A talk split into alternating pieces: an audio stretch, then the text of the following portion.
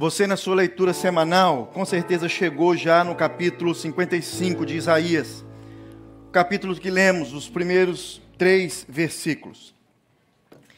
E é nesse capítulo que eu gostaria de convidar você, nos próximos 30 minutos, pensar um pouquinho a respeito como estava vivendo o povo de Deus nesse tempo e como essa palavra de Isaías pode hoje, hoje, ensinar a mim e a você uma grande lição. Hoje eu só tenho uma lição para você levar para casa hoje, uma apenas. E ele começa dizendo, vou ler de novo os três primeiros versículos. Se alguém tem sede, venha a mim e beba, mesmo que não tenha dinheiro. Venha, beba vinho e leite e tudo de graça. Por que gastas dinheiro? Por que gastar dinheiro, o seu dinheiro, com comida que não fortalece? Por que pagar por aquilo que não satisfaz? Ouçam-me, e vocês comerão o que é bom e se deliciarão com os alimentos mais saborosos. Venham a mim com os ouvidos abertos, escutem e encontrarão vida. Aqui está um povo que estava acabando de sair do exílio. Na verdade, Suzana até me perguntou essa semana: como assim Isaías falando para um povo que estava acabando de sair do exílio, sendo que o exílio ia acontecer 100 anos para frente depois da morte de Isaías? É isso mesmo. Por ser um livro profético, Isaías já estava adiantando para o povo que ainda nem foi levado para o cativeiro, que eles precisariam voltar os seus olhos para o Senhor, quando a Babilônia invadisse, levasse todo mundo cativo, 70 anos acaba, é, é, tivesse passado, eles estivessem voltando para reconstruir o templo e o muro, a cidade de Jerusalém. Isaías adianta para eles o que eles deveriam fazer. Com certeza, aqui, escutando essa palavra de Isaías, não tinha quase nenhum filho daqueles que foram ali para a Babilônia.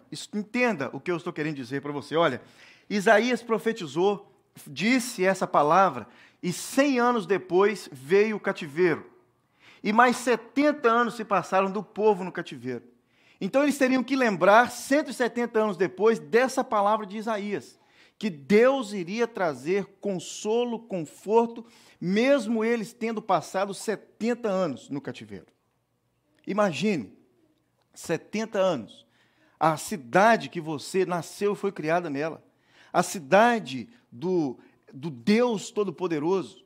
Ali havia um, um, uma. É, a presença de Deus estava naquele lugar. Era como se fosse algo místico que as pessoas tinham que ir para ali todo ano para celebrar as festas do Senhor. Era feito em Jerusalém. E agora, essa cidade maravilhosa, essa cidade que todos esperavam, que todos aguardavam, ela tinha sido destruída, o seu povo tinha sido levado cativo. E quando você lê as Neemias, você recorda que eles falaram assim: olha, não tem ninguém passando, não tem ninguém bem naquela cidade. Os muros foram destruídos, o templo foi queimado, todos os, os utensílios do templo levados para a Babilônia.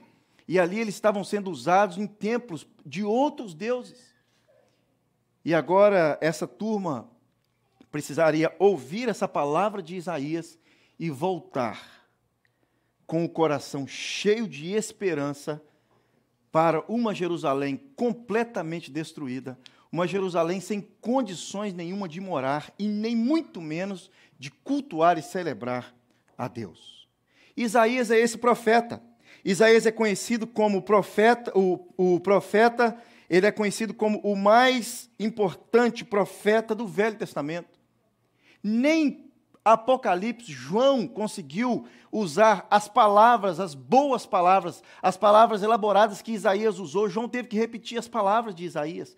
Paulo, muitas vezes, falando sobre o fim dos tempos, repete as palavras de Isaías. Isaías foi considerado, nesse tempo, um profeta, um poeta e um político. Isaías tinha acesso onde ele queria, dentro do templo, junto com os reis, junto com os príncipes. Ele andava por todo lugar ali. Ele era um profeta diferente. Isaías é considerado um gigante da história judaica. Alguns consideram como o Shakespeare da literatura hebraica. Novo Testamento fala mais de Isaías, do que Isaías disse, das profecias de Isaías, do que qualquer um outro profeta maior ou profeta menor. De todos os livros do Antigo Testamento, Isaías é o mais rico, o que fala mais a respeito de Jesus, o que disse a, aquele que profetizou a respeito do Messias. E aqui no capítulo 55, Isaías vem e fala para mim e para você que nós precisamos ficar atentos. Há um convite sendo feito aqui. Um convite para um povo que estava completamente desesperado, não sabia como fazer, estavam na Babilônia já há 70 anos. E agora o rei vem e diz: Olha, agora vocês podem voltar, e eu vou providenciar tudo que vocês precisam para voltar e reconstruir a cidade de vocês. E eles, alguns deles, pensaram assim: Vou voltar é nada, aqui está bom demais. Vou voltar e nada, já fiz a minha vida aqui, os meus filhos todos nasceram aqui. A coisa está boa, já estamos aqui acostumados com a Babilônia, já temos tudo que nós precisamos. Quando você imagina cativeiro, você imagina esses filmes que mostram para a gente no Netflix, né? o cativeiro lá na Uganda, o cativeiro na África, o cativeiro, esse cativeiro aí agora em alguns lugares na Ucrânia. Você imagina assim, mas esse cativeiro aqui não era tão bem assim como nós vemos nos filmes de Hollywood. Eles tinham condições de plantar, tinham terras, eles produziam, eles tinham que produzir, eles tinham que sobreviver. O reino, o rei não conseguia é, é, dar conta de todo mundo. Então eles tinham as suas posses ali. E eles agora estavam instalados na Babilônia com medo de voltar, com receio de voltar. Fomos destruídos uma vez, quem vai nos destruir agora de novo? Vai que a gente chega lá, constrói tudo e eles destroem a gente tudo de novo. Quem vai ser o próximo? Então Isaías vem com a palavra para esse povo. A amplitude da visão de Isaías, a amplitude que Isaías teve a respeito de Deus e do Messias é, uma, é, é, é algo ímpar. Por isso, não surpreende que Isaías seja o profeta mais citado no Novo Testamento. Isaías é aclamado pelos mais renovados teólogos e profetas como um evangelista. Isaías é filho de Amós, considerado o profeta que pronunciou as maiores e mais impactantes profecias escritas a respeito do Messias. O nome Isaías significa Deus, o Senhor salva. O nome do profeta. O Senhor salva. Livro, no livro escrito pelo profeta Isaías, encontramos mais sobre a pessoa e a obra do Senhor Jesus do que qualquer outro livro do Antigo Testamento. Alguns dividem um livro em três, outros em quatro. Isaías foi contemporâneo de Amós, Oséias e Miqueias. E há uma, uma teoria que diz que quando o próximo rei é, depois de Miqués, o rei veio, é, Manassés veio para acabar com a vida dos profetas. Isaías saiu correndo e escondeu dentro de uma árvore um toco oco. E parte das roupas de Isaías, não está nas escrituras, é uma é, é, historiadores que dizem isso, a parte da roupa de Isaías ficou por lá de fora. E Manassés veio e cerrou Isaías no meio, colocando fogo naquele toco. Assim foi a morte de Isaías, alguns dizem. O povo estava com o coração duro, preferindo fazer as suas próprias vontades e não se importando com os propósitos de Deus. Isaías viveu na parte sul, ou seja, Isaías estava nas duas, é, profetizando não só, claro, para as duas nação, nações do sul, mas ele também profetizou para as dez nações do norte. Ele profetizou a respeito da invasão da Síria e ninguém deu ouvido a Isaías. Agora Isaías vem e profetiza no meio do livro a respeito da invasão de Nabucodonosor daqui a 100 anos, a Babilônia. E ninguém dá ouvido a Isaías. E Isaías fala assim: ó, já que vocês não estão dando ouvido, isso vai acontecer de verdade, eu preciso trazer para vocês uma palavra de esperança. E a palavra de esperança é o próprio Jesus, próprio Cristo. Isaías relata a respeito da nação de Israel e a, chama, e, e a chama de arrogante, rebelde, surda e cega. Isaías profetiza dizendo que Israel será uma videira que seria pisoteada. Segundo Isaías, um terrível juízo será desencadeado contra Israel. Isaías devia apresentar ao povo a acusação do Senhor, dizendo que eles eram infiéis e rebeldes.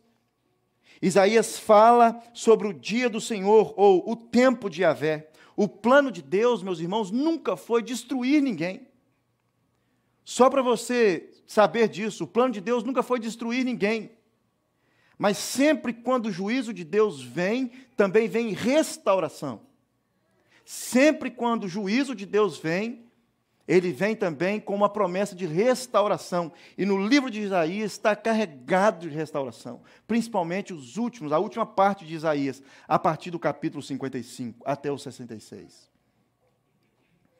Isaías 40, versículo 11, diz que, como pastor, Deus cuida do seu rebanho, como com o braço, com o braço ajunta os cordeiros e os carrega no colo conduz com cuidado as ovelhas que amamentam as suas crias. Quando Isaías começou a profetizar, a nação aparentemente parecia espiritualmente saudável. A nação estava assim, sabe, vivendo uma vida bacana. Quem estava sofrendo eram as dez nações do norte, mas a tribo, as duas tribos do sul, a nação de Judá, estava aparentemente boa espiritualmente a nação de cima estava sendo perseguida pela Assíria, quase invadida pela Síria. A, do, a, a, nação do norte, a nação do sul, estava sendo protegida pelo Deus de Israel. Mas as pessoas estavam usando o poder que tinha para maltratar o próximo dentro da própria nação. Os homens estavam usando bebidas fortes para se embriagarem com constância. Mulheres estavam cuidando mais da sua aparência do que alimentando a fome das suas vizinhas, Isaías. Parecendo Brasil. Pessoas dando a Deus o resto e ainda tentando manter uma aparência religiosa bacana. Parecendo Toronto. Isaías não cansou de advertir o povo do resultado da sua conduta. Mas esse não é o meu objetivo aqui hoje. Nós estamos sendo advertidos pelo Senhor pelo resultado da nossa conduta já há muito tempo. Então não tem necessidade mais de advertência. Mas é sobre a palavra do capítulo 55 de Isaías, um convite gracioso que estende às pessoas que não têm nenhum recurso para comprar as coisas que desesperadamente necessitam, que eu gostaria de falar com vocês hoje. Isaías traz uma palavra para esses que estavam voltando da Babilônia, que não tinham condições nenhuma, nem espiritualmente e nem materialmente, de comprar nada. Isaías está falando para um povo que estava saindo do exílio. A boa mão de Deus tinha os ajudado a sair do exílio tudo que eles iriam levar era o que o rei estava dando para eles, para que eles pudessem construir, voltar a se reunir ali como cidade, como Jerusalém, celebrando e cultuando a Deus da maneira que Deus ordenou nos cinco livros de Moisés, no Pentateuco.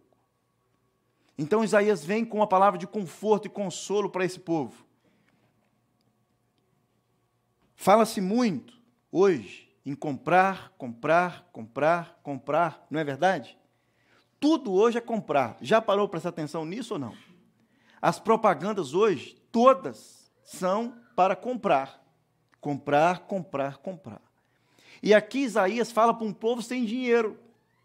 Isaías fala para um povo agora que estava retornando da Babilônia, um povo que havia construído sim algumas coisas na Babilônia, mas não conseguiriam trazer nada de lá, não existiria container, não existia é, é, facilidade para trazer as coisas de lá.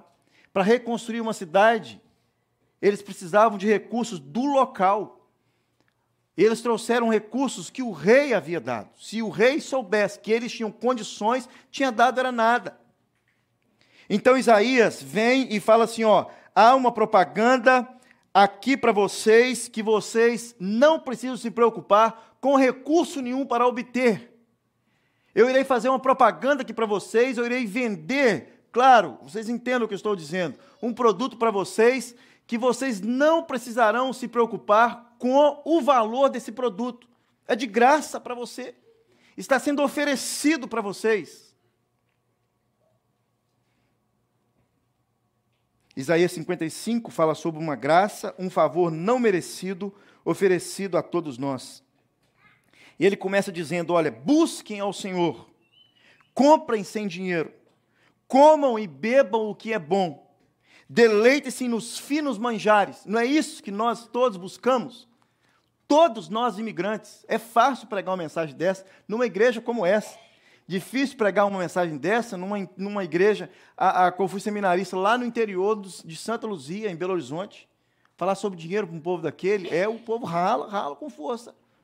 Mas falar aqui sobre dinheiro é muito fácil, porque todos nós viemos em busca dele.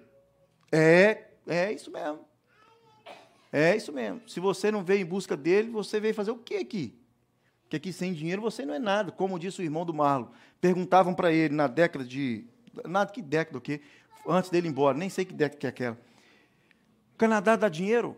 O irmão dele dizia assim: dá e muito. Mas você tem que abraçar. Dá e como dá dinheiro como se caísse de uma árvore. Mas você tem que abraçar o toco da árvore embaixo, assim, ó, e balançar ele com força para o dinheiro cair. É ou não é?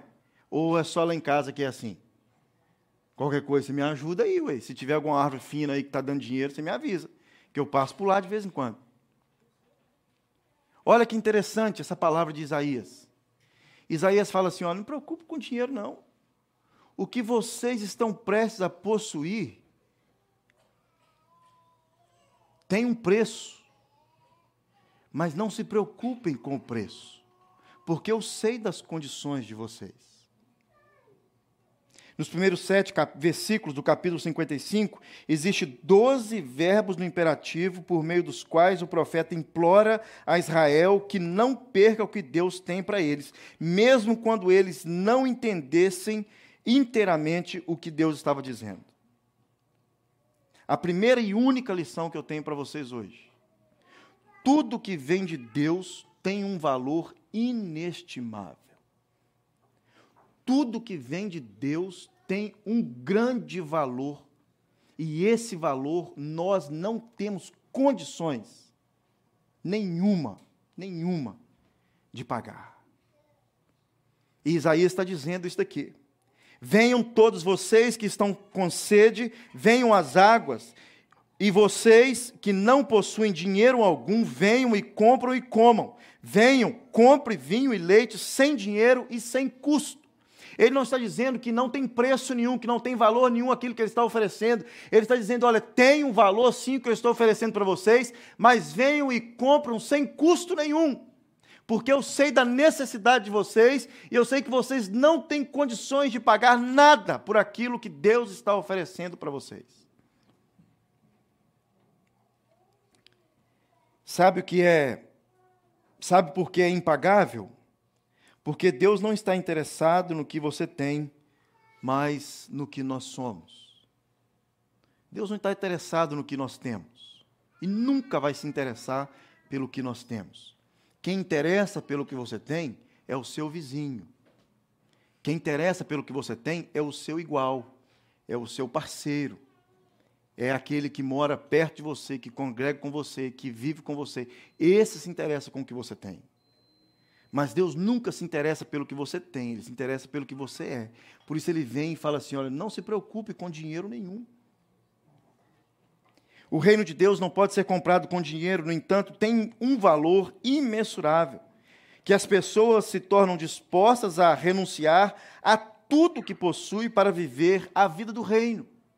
Isso é ser um cristão. Ser um cristão é você estar disposto a renunciar tudo que você tem em favor de Deus. Isso é ser cristão. Jesus disse: se alguém quer seguir, me seguir, negue-se a si mesmo, tome diariamente a sua cruz e venha e siga-me. Por não podermos pagar, não significa que seja sem valor. Tudo que vem de Deus tem um valor inestimável.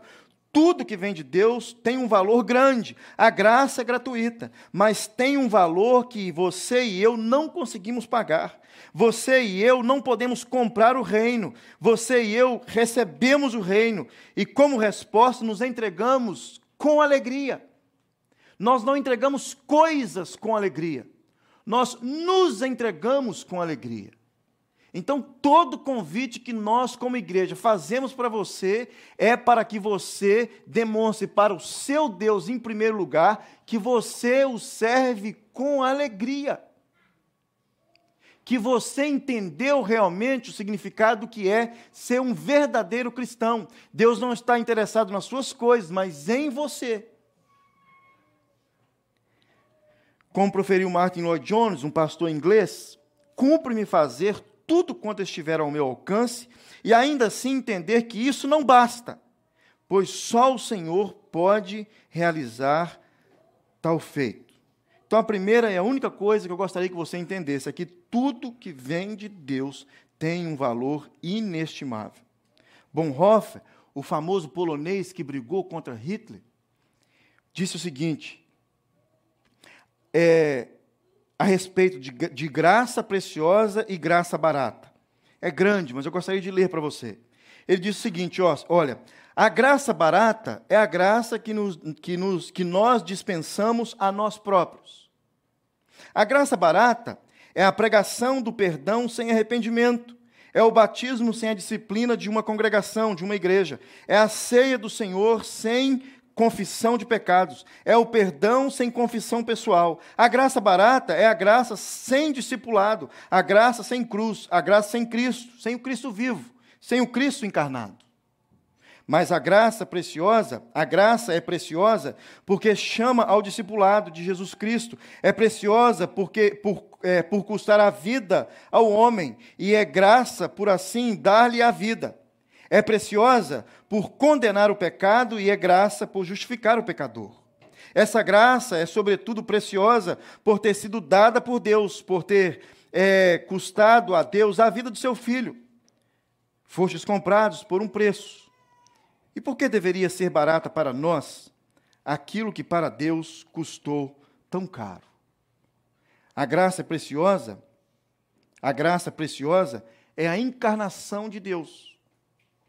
Viver sobre a graça preciosa é algo semelhante à prática da viúva pobre. Lembra de Marcos 12? Que enquanto todos deram do que sobrava, ela, da sua pobreza, deu tudo que possuía para viver. Isso é graça preciosa. Essa senhora de Marcos 12 entendeu verdadeiramente o que é a preciosidade de receber algo de Deus. O valor de ter recebido algo de Deus. Deus não está preocupado com o preço que você pode pagar, mas sim se a sua entrega corresponde a toda a sua vida em alegria, desejo e empolgação. Mais uns minutos. Olha, Jim Elliot foi um missionário no Equador. E antes, claro, de ser morto por uma tribo no Equador, ele disse o seguinte: Não é tolo aquele que dá o que não pode guardar para reter o que não pode perder. Vou ler mais uma vez e dizer para você o que, ele estava querendo dizer com isso. Não é tolo aquele que dá o que não pode guardar, a vida, para reter o que não pode perder, o reino. Ou seja, não é tolo aquele que dá a sua vida algo que é tão fútil, entenda muito bem isso, algo que é tão passageiro, algo que é tão assim rápido para obter algo que é eterno, que é o reino de Deus. As pessoas sempre pegam, pagam um preço muito alto quando realmente querem adquirir algo de valor, não é verdade? Por isso, tudo que realmente tem valor é caro. E o capítulo 55 de Isaías nos ensina essa lição. Isaías estava ao mesmo tempo dizendo para aquele povo: Olha, quando vocês voltarem do cativeiro, não se esqueçam de que o mesmo Deus que criou vocês, que guardou vocês, que protegeu vocês, que enviou vocês para a Babilônia, que está trazendo vocês de volta, sem eira nem beira, com a mão na frente ou atrás, esse mesmo Deus está fazendo um convite para vocês: venham. Venham e bebam das fontes das águas da vida, comam bem pão, vinho e leite sem custo nenhum.